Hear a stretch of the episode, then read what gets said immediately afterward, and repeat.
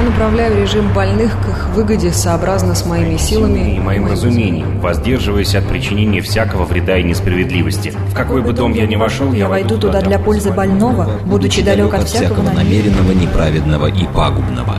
Я, я врач. врач. Программа о том, что помогает и что препятствует развитию здравоохранения в России и мире.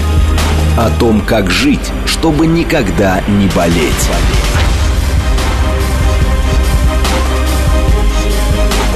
Врачи и пациенты.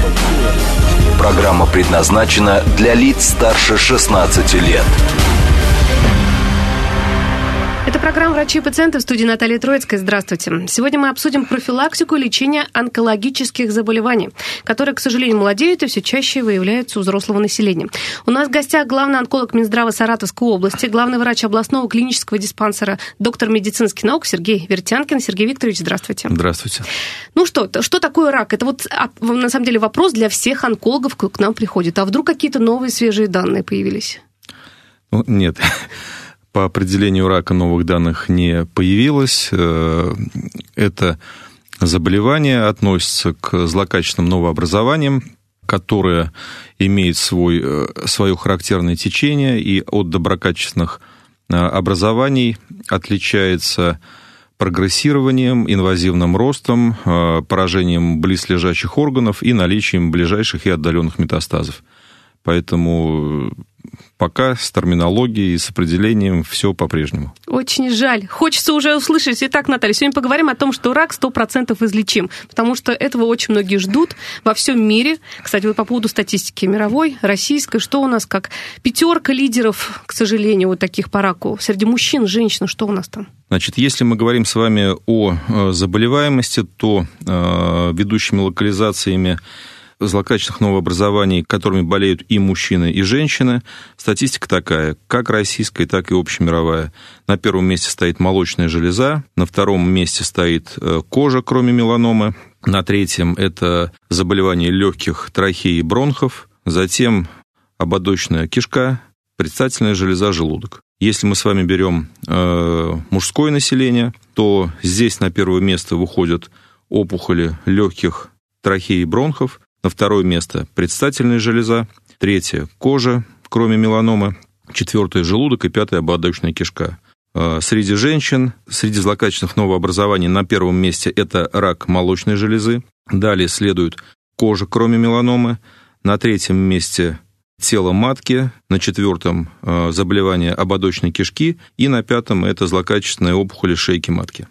Но статистика по заболеваемости и статистика по а, смертности различается. Если, как мы с вами видим, опухоль кожи стоит в структуре на втором месте как у обеих полов, так и у мужского и у женского населения, то в структуре смертности она чуть ли не одна из самых последних. То есть это, это заболевание лечится очень хорошо. А вот э, в структуре смертности, кстати, надо сказать, что вот если по итогам 2021 года, то в России злокачественное новообразование третье в структуре смертности. Это появилось потому, что у нас была эпидемия ковида. Так обычно это второе место э, после сердечно-сосудистых заболеваний. Вот. То теперь статистика за 2021 год была такая. Первое место – болезнь системы кровообращения, второе место – это коронавирусная инфекция, и на третье место э, сместились новообразования. Статистика общемировая в некоторых странах на первом месте злокачественного образования, на втором э, система органов кровообращения. Значит, в каких-то странах на первом месте система органов кровообращения, на, вторых, на втором месте злокачественного образования. Интересный момент вот по поводу коронавирусной инфекции. Ну вот сейчас, уже в 23 году, мы же уже начинаем выходить, да, вот из этого э, пике которое у нас было, потому что люди же боялись обращаться из-за коронавирусной инфекции лишний раз в стационар. Ну, мы, у нас как статистика меняется? У нас люди перестали умирать от коронавирусной инфекции, но, к сожалению, в тот момент, когда был локдаун и пациенты реже обращались э, за помощью к врачам, была отменена Э, обязательная диспансеризация так, на тот момент, на момент эпидемии, так как это могло привести к распространению инфекции и увеличению смертности от ковида. Как мы видим, он даже превысил смертность по поводу рака. То есть это были вынужденные меры. Но теперь мы приходим к тому, что мы сейчас пожинаем рост заболеваемости, точнее, выявляемости, да, да выявляемости именно, и как следствие заболеваемости. И мы с вами, к сожалению, получаем более запущенные формы, то есть все те э, опухоли у пациентов, которые мы с вами не выявили э, в период э, ковидной эпидемии, сейчас они к нам приходят на более поздних стадиях. А вот в основном вот раньше, то есть мы выходили на вот этот момент первой, второй стадии, да, вот на этот показатель. Вообще, в принципе, в России стремились к этому. То есть сейчас мы немножко сдали, да? Да, незначительно мы сдали, но как бы эти, эти задачи перед нами стоят, и основные задачи это, разумеется, увеличить э, выявление на ранних стадиях и, соответственно, уменьшить выявление на поздних стадиях, потому что это имеет колоссальное значение в результатах лечения, какого бы оно ни было, там, э, высокое... Технологичное какое-то, да. Да, дорогое, затратное там, и так далее, комплексное, но тем не менее – поздней стадии лечится значительно хуже. Так вот, продолжая о структуре смертности, то есть если я сказал, что э, кожа в удельном весе злокачественного образования кожи, кроме меланомы, на втором месте везде, то по смертности это чуть ли не самое последнее место. Вот, а в структуре смертности наибольший удельный вес составляют опухоли трахеи, бронхов и легкого. На втором месте стоит желудок – на третьем ободочная кишка, на пятом молочная железа и на шестом поджелудочная железа. Угу. То есть вот такая такая структура смертности. Вот о самых как раз вот э, мы опасных заболеваниях сегодня поговорим, о профилактике их, потому что она есть, но почему-то об этом как бы забывается и не думается, и вот когда что-то серьезное, действительно, когда болит, то там уже все как бы проблемы большие, там уже как раз третья, четвертая стадия, и Сами понимаете, это на самом деле все тяжело. Итак, Давайте пройдемся по самым таким, вот вы сказали, рак легкого, например, да, это в структуре смертности одно из ведущих мест, как и рак молочной железы у женщин.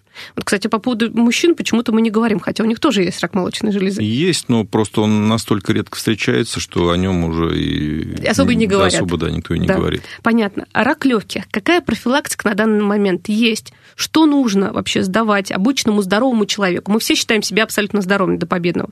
Вот, а потом начинается есть какие-то проблемы. Что нужно делать? Вообще давайте поговорим о мужском здоровье и о женском отдельно даже. Что нужно мужчине, в каком возрасте а, делать, какие анализы сдавать, куда приходить, какие обследования проводить, чтобы быть, ну, понимать, что в структуре ОМС это все есть, пожалуйста, все это как бы государство заботится, но мы не доходим, не доделываем. У нас очень других много дел, а себе-то мы как-то это, угу. да. Хорошо, давайте, ну, наверное, я все-таки предлагаю немножко по-другому начать. Может, угу. вы хотите начать с раннего выявления, а мы, да. наверное, давайте начнем поговорим все-таки с профилактики. Давайте. Потому что если мы говорим о том, что наша цель э, не допустить? Продлить э, срок э, жизни пациента, нас как врачей и нас как людей, каждому свою жизнь максимально долго и в хорошем качестве продлить, то надо вот понимать, что существует, к этому есть два основных пути. Первое – это принять все меры к тому, чтобы не допустить развития. И второе, несмотря на то, что вы принимаете все меры, чтобы не допустить, принять все меры к тому, чтобы максимально рано выявить, если все-таки меры профилактики у нас с вами не сработали.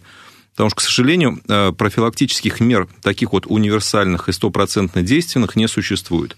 То есть нет таких рекомендаций, которые я вам сейчас назову, вы их будете беспрекословно все выполнять, и никогда в жизни не заболеете там злокачественного образования. К сожалению, этого, этого нет, такого не существует. И поэтому но у нас есть э, факторы риска, которые доказаны, с которыми все согласны, ученые всего мира. То есть это не кто-то там один сказал. То есть это такая уже научно подтвержденная Э, научно подтвержденные данные, и мы совершенно четко знаем, что существуют факторы риска, которые значительно увеличивают вероятность заболевания.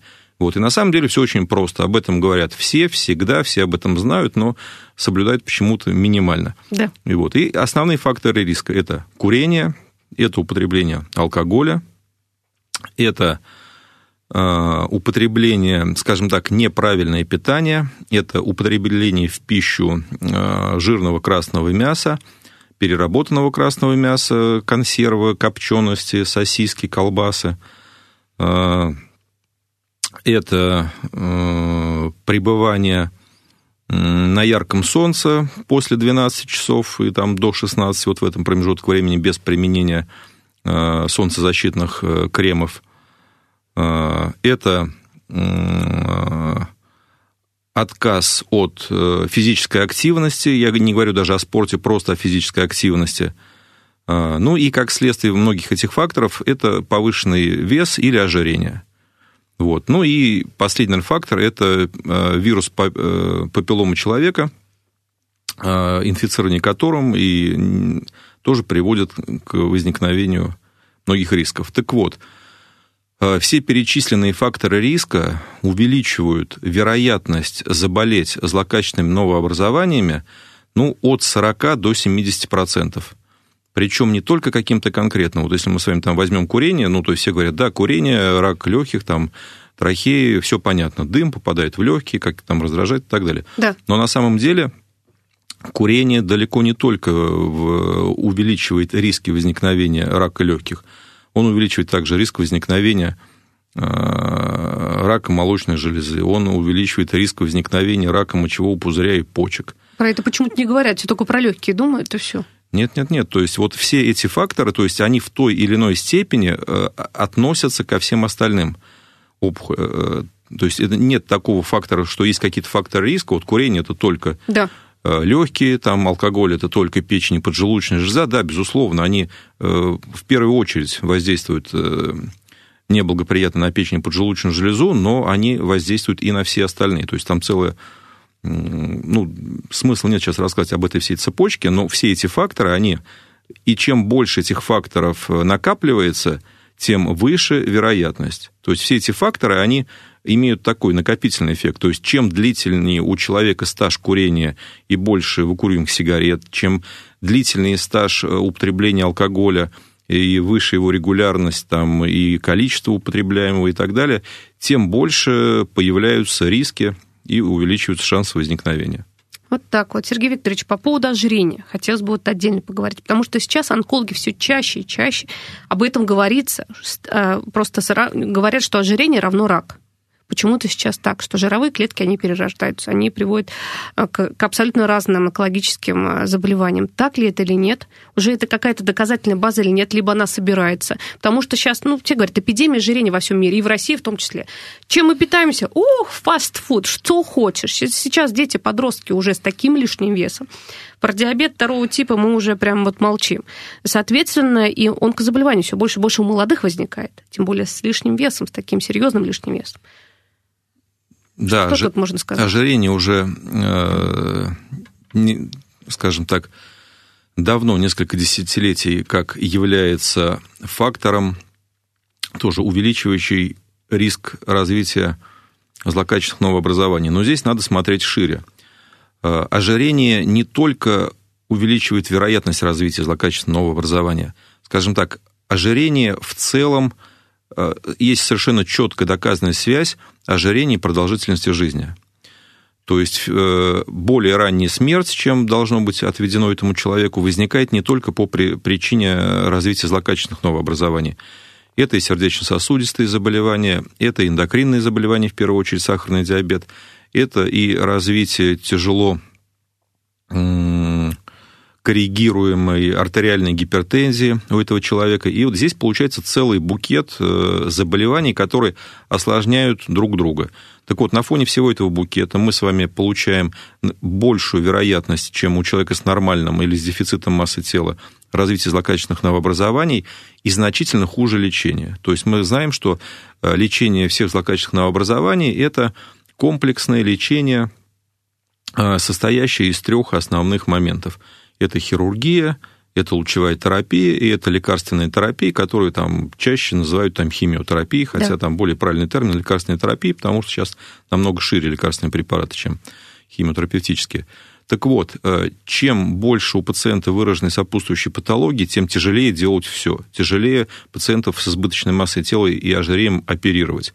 То есть у них доказанное большее число осложнений послеоперационных и большее число летальных исходов послеоперационных у них течение опухоли происходит более агрессивно. Они хуже поддаются и медикаментозному лечению, и лучевой терапии. Поэтому все вот это вот в купе своей дает на фоне э, увеличенных рисков развития и более частого развития э, и дает худшие результаты лечения, чем, опять же, у лиц с нормальной массой тела.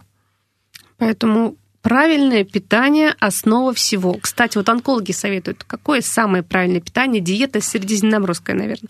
Потому что все ее любят, сразу все врачи, все, и кардиологи, онкологи, вот это самое лучшее.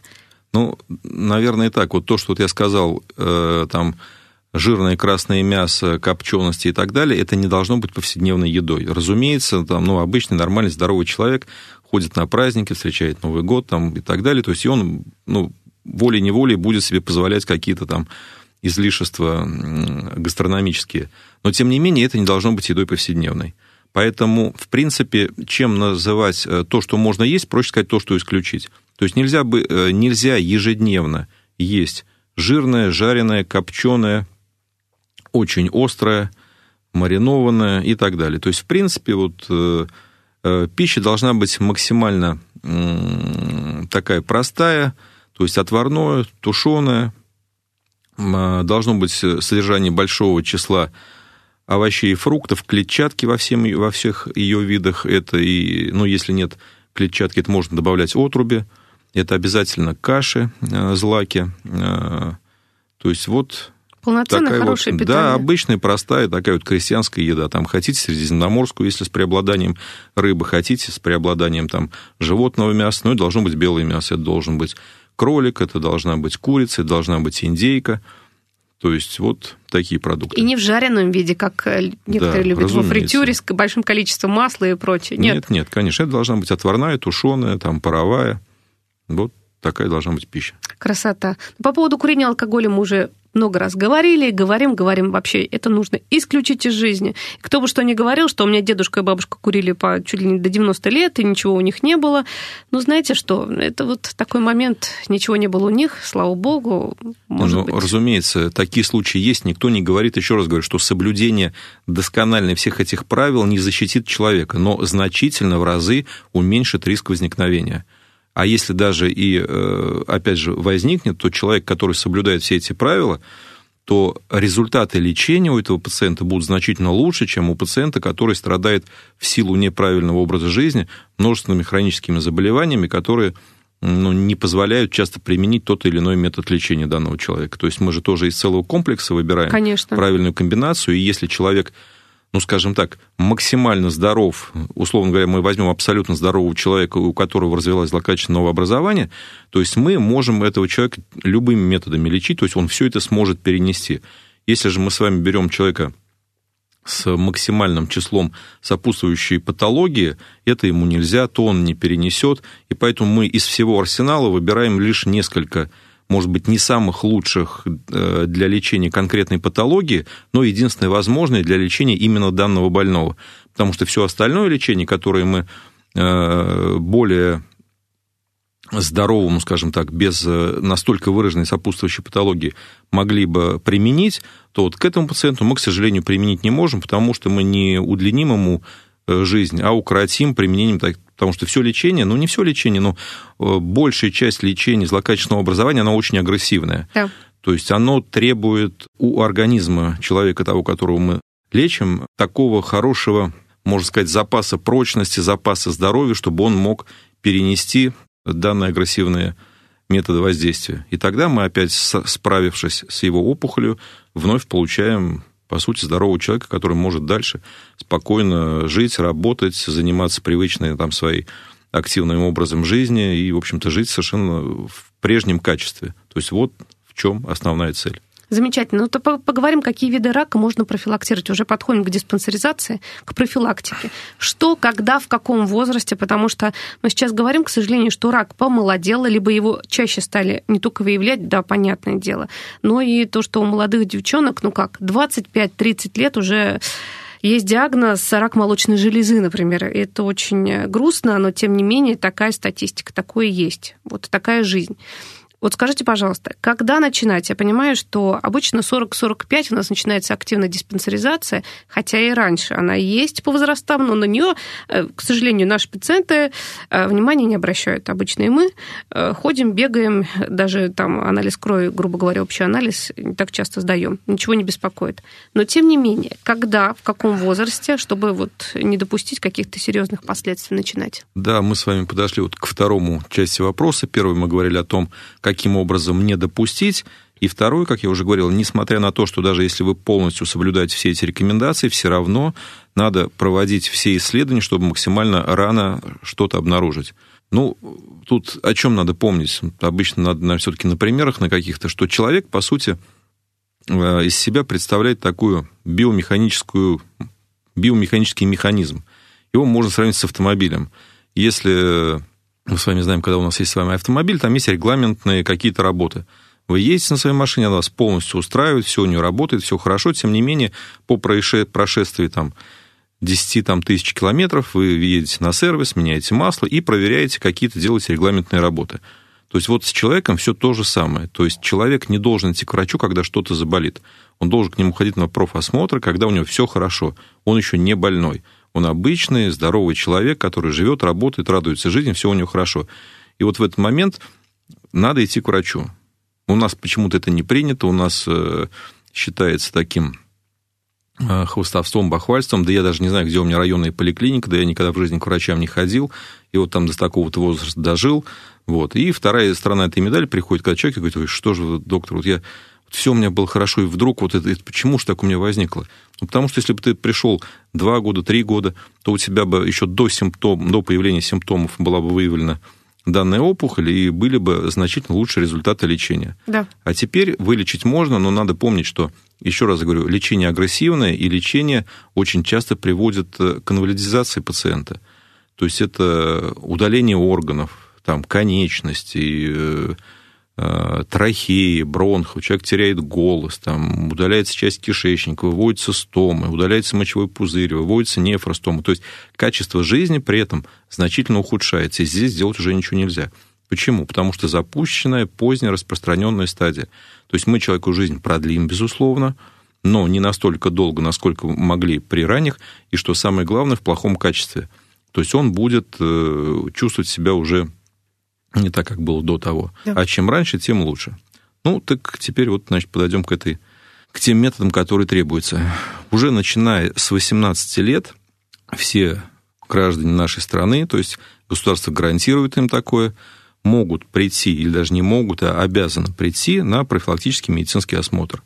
Там проводится, ну, я не знаю, смысла есть перечислять или нет, там проводится анкетирование, антропометрии, измерение роста веса, окружности талии, взвешивание, измерение артериального давления, там, определение уровня холестерина крови и глюкозы, определяются относительные и абсолютные сердечно-сосудистые риски, а, выполняется флюорография или рентгенография легких. Это делается там для многих. Мы речь с вами идем, когда о профосмотре это не только выявление онкозаболеваний, и кроме онкозаболеваний есть куча других Конечно. болезней, да, поэтому мы говорим, что сердечно-сосудистые заболевания на первом месте по смертности, поэтому при профилактике и сердечно-сосудистые заболевания мы должны выявлять в любом возрасте, не только у пациентов, которым там 40, 50, 60 и так далее. То есть, начиная с раннего возраста, мы должны выявлять с вами туберкулез легких. Сергей Викторович, мы вернемся к нашей теме после новостей. Сейчас послушаем, что происходит в стране и в мире. Направляю режим больных к их выгоде сообразно с моими силами и моим разумением, воздерживаясь от причинения всякого вреда и несправедливости. В какой бы дом я ни вошел, я войду туда для пользы больного, будучи далек от всякого намеренного, неправедного и пагубного. Я, я врач. врач. Программа о том, что помогает и что препятствует развитию здравоохранения в России и мире врачи и пациенты. Продолжаем наш разговор. Говорим мы сегодня о профилактике онкологических заболеваний и о лечении. Но лучше, конечно, о профилактике, потому что, как мы сегодня выяснили, напомню, что у нас в гостях главный онколог Минздрава Саратовской области, главный врач областного клинического диспансера, доктор медицинских наук Сергей Вертянкин. С Сергеем Викторовичем мы поговорили перед тем, как на новости ушли. А, заболевания, тем более онкологические заболевания, да и другие хронические заболевания, серьезные, сердечно-сосудистые, сахарный диабет, лучше выявить на самом начале. Конечно, лучше бы их вообще не выявлять, хотя быть абсолютно здоровым, красивым, замечательным, прекрасным человеком, но если уж на то пошло, то выявить и заняться профилактикой либо лечением на ранних стадиях, потому что это вообще другой уровень жизни, вообще другая жизнь абсолютно. Сергей Викторович, ну вот мы остановились на 18 годах, молодые люди, девчонки, мальчишки приходят на диспансеризацию, проходят все вот эти вот обследования и получают уже выписку. Да, мы с вами там не договорили, то есть этот, э, этот возрастной период это 18-39 лет. Именно для этой возрастной категории есть э, свой набор э, исследований. Значит, да, мы остановились с вами там на флюорографии. То, что я раньше говорил, это всем, всех касается. Значит, также здесь ЭКГ проводится, там измеряется внутриглазное давление.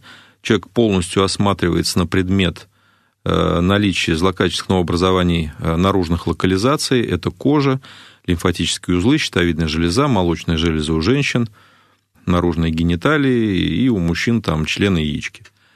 Далее, в это же время обязательно у женщин берется мазок с шейки матки для выполнения цитологического исследования и скрининга рака шейки матки как одного из наиболее часто встречающихся.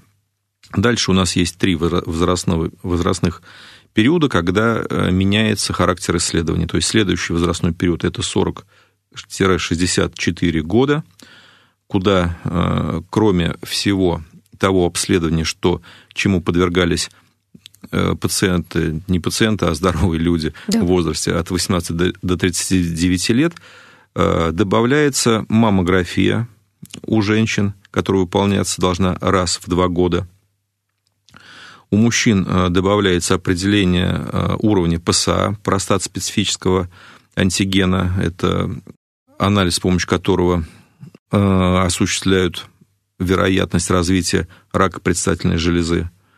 И исследование кала на скрытую кровь, которое выполняется и у мужчин, и у женщин один раз в два года. Значит, кроме того, в 45 лет и мужчинам, и женщинам выполняется эзофагогастродуоденоскопия – это эндоскопическое исследование, которое позволяет а, поставить или исключить а, какие-то заболевания, в том числе злокачественные пищевода, желудка и двенадцатиперстной кишки.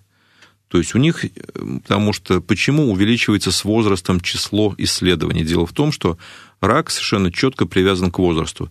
Чем выше возраст, тем вероятность развития рака выше. То есть средний возраст а, пациента со злокачественным новообразованием в России это 64-65 лет – Поэтому чем выше возраст, тем совершенно логично будет больше вероятность развития злокачественного образования. Поэтому чем возраст старше, тем перечень исследований, которые необходимо выполнить, больше. Угу. Ну и дальше мы подходим с вами к возрастной категории 65 лет и старше. Опять же, все, что было сказано ранее, просто, значит, либо изменяются периоды.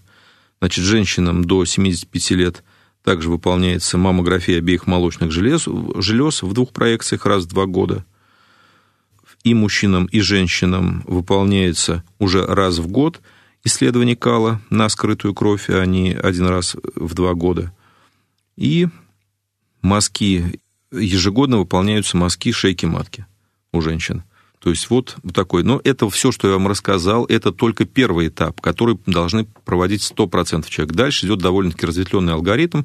То есть если вдруг у пациента вот на основании всех проведенных осмотров и обследований что-то выявляется, какое-то подозрение, то дальше весь тот арсенал, который существует, то есть УЗИ, КТ, МРТ, консультации специалистов, биопсии, там, колоноскопии, все это, разумеется, выполняется для того, чтобы э, подозрение либо развенчать, сказать, нет, нет у вас никакого заболевания, либо, наоборот, подтвердить диагноз и передать его уже онкологам для дальнейшего, более уже такого углубленного обследования и лечения.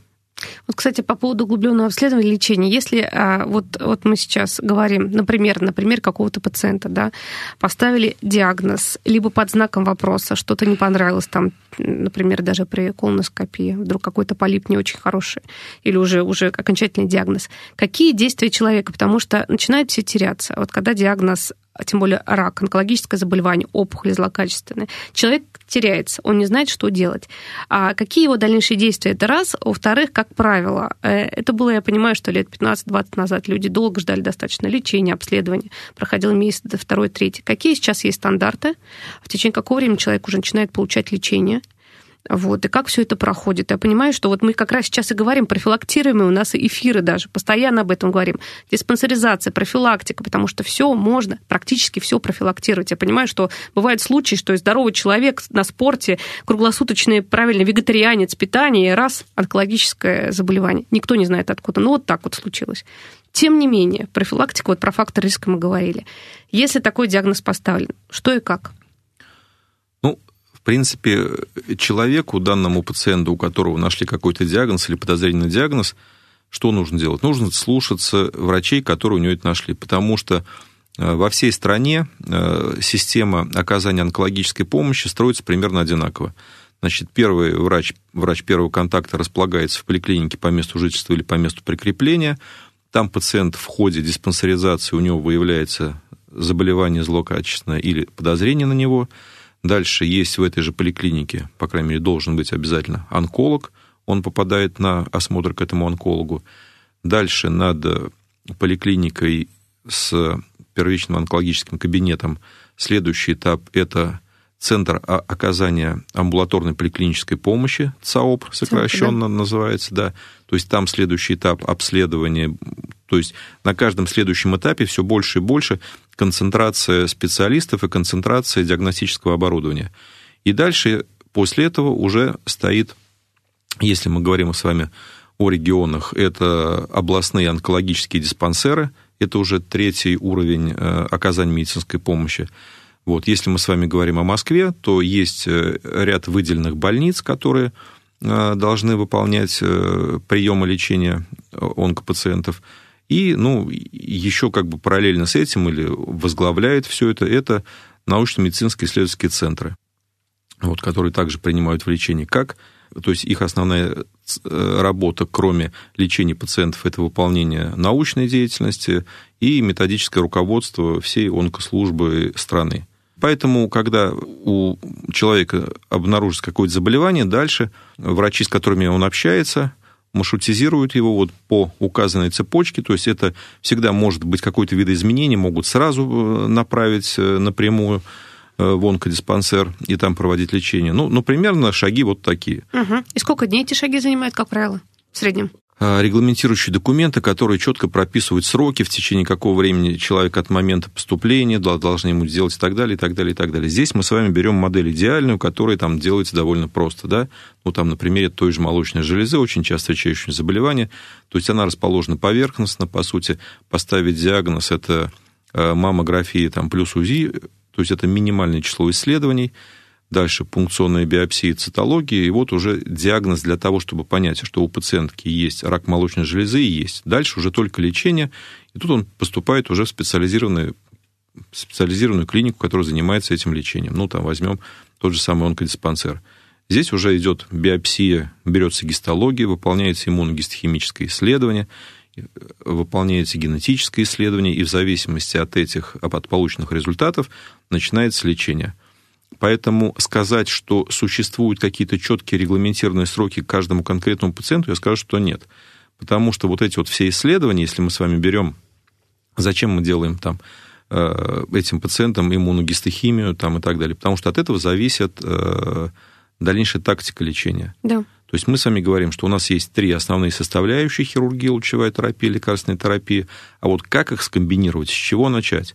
Начать с лекарственной терапии, потом прооперировать, потом лучевая, или сначала прооперировать. То есть тут цел, целая, целая, целый разветвленный, опять же, алгоритм.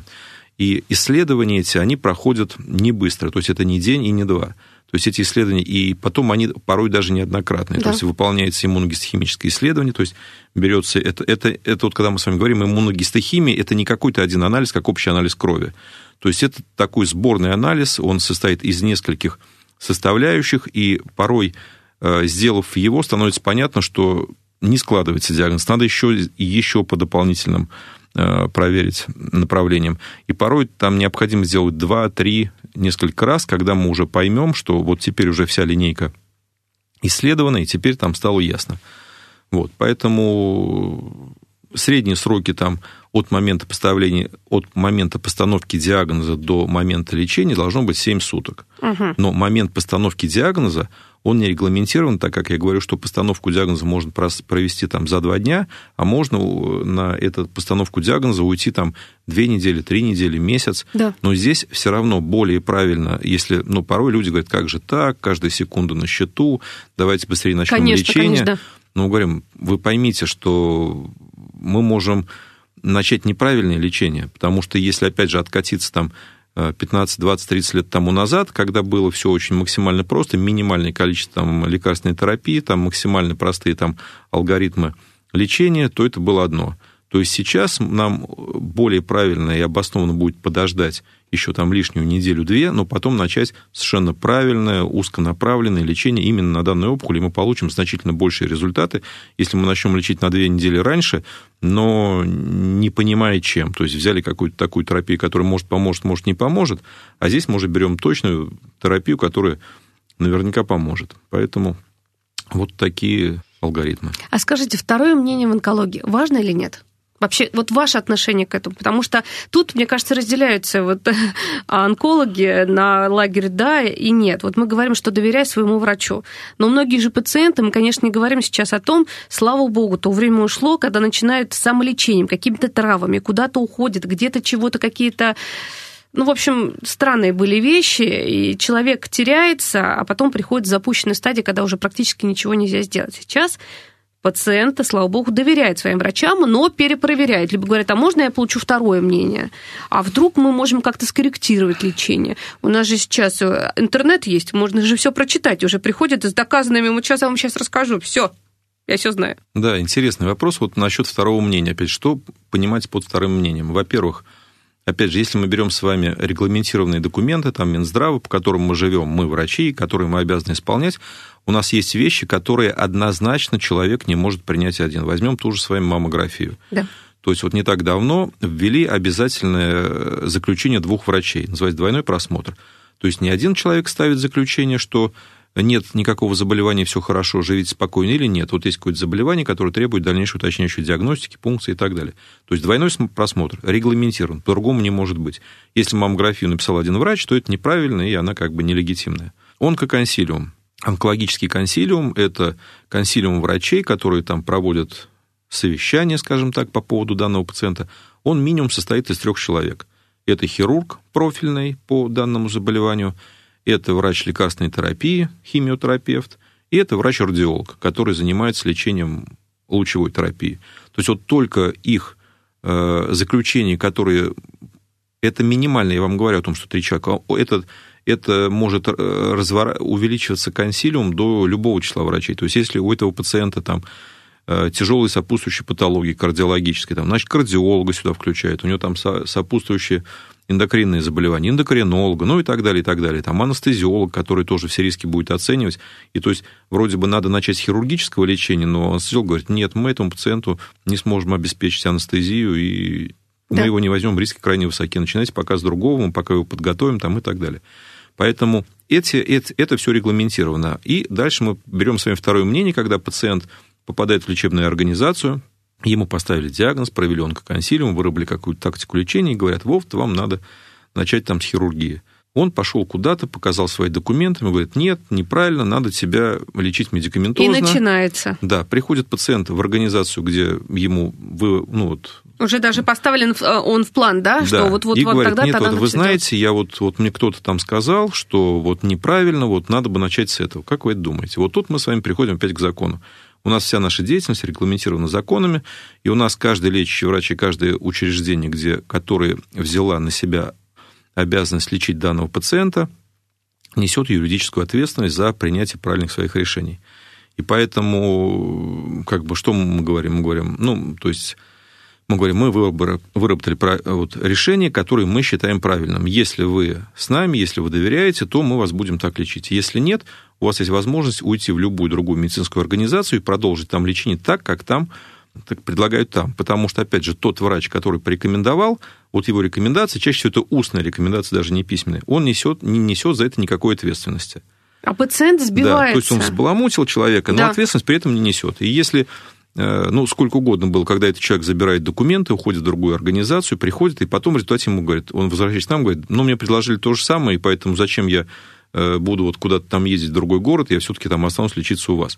То есть, когда дело касается принятия решения запротоколированного на бумаге и начать его лечить, то все соглашаются. И вот в данной ситуации нам очень сильно помогает, как я уже говорил, у нас э, в стране Э, онкослужба устроена так, что есть э, два главных онколога страны, которые поделили между собой федеральные округа и несут над нами методическое руководство. Так вот, у нас есть э, возможность проведения телемедицинских консультаций – это либо очень сложный случай, когда мы не можем справиться сами, и нам требуется чье-то дополнительное мнение, либо это какая-то ситуация, вот о которой мы с вами говорим. То есть да. какая-то ситуация, когда мы вроде бы и знаем, как лечить, мы считаем, что мы правильно его назначили, но здесь приходит пациент с другим мнением и пытается нас склонить э, лечить так, как не как мы хотим. И то есть это то же самое, мы все эти документы направляем э, в вышестоящий научно-медицинский исследовательский центр, они проводят телемедицинскую консультацию и либо подтверждают наше мнение, что мы правы, либо говорят, нет, действительно, вот вы в данной ситуации не правы, значит, надо лучше начать лечение вот такое. И мы, разумеется, меняем свое мнение, потому что данная, результат данной телемедицинской консультации является обязательным для исполнения нами. А вот э, результат э, той консультации, который, с которой человек к нам приходит, для нас является просто мнением, которое мы можем учитывать в своей работе, можем не учитывать, потому что именно мы несем ответственность юридическую, а не тот вот человек, который написал какую-то консультацию на клочке бумаги пытается что-то там такое изменить. Вот получается так, что пациенты иногда же приходят и с какими-то препаратами уже, кто почитал, или какой-то, где-то какой-то специалист сказал, что вот только таким препаратом ваш можно лечить. Хотя я знаю, я понимаю, что прописывают всегда 4-5 схем даже для лечения конкретного заболевания, подбирают терапию.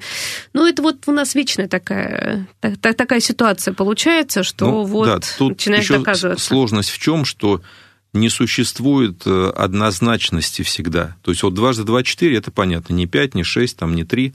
А в медицине, если мы предлагаем одну схему лечения, другие предлагают другую схему лечения, у нас могут быть как одинаковые результаты, так у кого-то лучше, у кого-то хуже, но медицина это не настолько точная наука, чтобы можно было вот все линейкой измерить и сделать правильно вот отверстие просверлить именно в том месте, где вот разметили. Здесь э, между все-таки, наверное, наукой и искусством где-то. Вот. И надо врачу доверять. Почему вот мы всегда об этом говорим? Если вы идете, если вы доверяете, если у вас есть контакт с врачом, с вашим лечащим, все, результат будет, и хороший будет результат.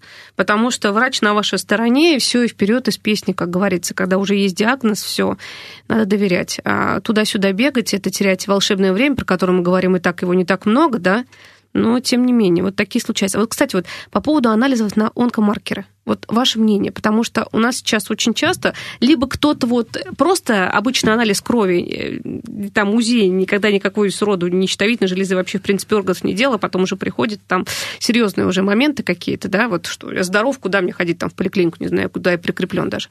Либо слишком переборы, то есть чуть ли не ПЭТ-КТ раз в год делает где-то там, чтобы вдруг, не дай бог, что не допустить. А вдруг там вот у родственников было, а вдруг меня тоже. И сдают миллионы всяких анализов, а их предостаточно точно. Вот вообще хотелось бы, во-первых, услышать мнение по поводу онкомаркера, нужно или нет вообще на это внимание обращать, либо только по показанию врача, давайте уж так. Если врач насторожен, либо у вас какие-то моменты проявления наследственности не очень хорошие, то можете. Либо Давайте, ребят, хотя бы вот диспансеризацию выполняйте, свои вот основные вот эти моменты, потому что там уже можно за что-то зацепиться и дообследоваться. Ну, смотрите, онкомаркеры никогда не были каким-то основным и стопроцентным методом диагностики. То есть, если мы с вами говорим, что есть локализации, где, ну, там, бесспорные методы диагностики, других просто не бывает. Если мы говорим там с вами рак легких, это только компьютерная томография из неинвазивной диагностики. Если мы говорим с вами там рак молочной железы, это маммография, там УЗИ молочной железы, там, если дальше пойти, это может быть МРТ молочной железы, КТ молочной железы, ну и так далее. Вот онкомаркеры, они всегда методы средне дополнительные. То есть они, ведь диагнозы все ставятся, опять же, нет таких вот, вот один метод исследования стопроцентный. То есть диагноз ставится всегда по совокупности когда все это начинает перевешивать. То есть вот на одной чаше весов там болезнь, на другой там отсутствие болезни. И мы вот э, все результаты раскладываем по этим чашам весов, и онкомаркеры имеют не, незначительный вес вот, чтобы перевесить, и он, то есть они стоят там на каком-то на втором, на третьем, на десятом месте. Поэтому уповать на эти онкомаркеры, что если они выше их там значения или ниже там референсных, то надо все бежать, что-то искать, и все, у меня теперь стопроцентно рак, и я умру, или наоборот, у меня отличный онкомаркер, я не пойду ни никакую диспансеризацию, зачем я буду какие-то неприятные исследования делать там, да, там какие-то там колоноскопии, все там ужасно к этому относятся, как же так? Вот, мне будут выполнять колоноскопию, там это неприятно. Ну, ну да, это неприятно, то есть, но, но тем не менее это надо делать, поэтому, поэтому нельзя заменять э, вот э, то обследование, о котором мы с вами говорили, потому что я говорю, вот это вот обследование, ну вот представьте, государство тратит на это огромные деньги. Да. Соответственно, государство просто так деньги тратить не будет. То есть это значит, что это экономически выгодно, значит, экономически выгодно для государства выявить на ранних стадиях у своего населения болезни, чтобы потом э, максимально хорошо, минимальными деньгами их вылечить. При этом, вот, когда мы с вами говорим о диспансеризации, во многих странах мира диспансери... во-первых, нет диспансеризации, во-вторых, она не такая широкая, как в России, и в-третьих, там делается так, вот тебе выдали направление на госпитализацию, ты ее не прошел, через год у тебя вы, у этого пациента выявляется злокачественное новое образование, той локализации, которая могла быть теоретически выявлена, и пациенту в лечении по страховке, по полису МС по-нашему отказывают, говорят, за свой счет, потому что когда государство вам давало возможность выявить, вы там не сходили, поэтому теперь лечите за свой счет. То есть вот так они заставляют людей быть более приверженными к диспансеризации. А у нас уговаривают, и все для этого есть. Поэтому, дорогие друзья, надо о себе думать и время для этого находить. Благодарю очень нашего гостя. У нас в гостях главный онколог Минздрава Саратовской области, главный врач областного клинического диспансера, доктор медицинских наук Сергей Вертянкин. Сергей Викторович, благодарю. Очень было интересно, полезно, необходимо. Я думаю, многие сейчас задумались. Мы об этом постоянно говорим. Думать о себе. Да, Своем здоровье. Спасибо. Надеюсь, что мы не зря встречались, и кто-то после этого пойдет и на профосмотр, на диспансеризацию – да, ничего у себя не выявит и будет дальше жить весело и счастливо. Спасибо большое. До свидания. До свидания.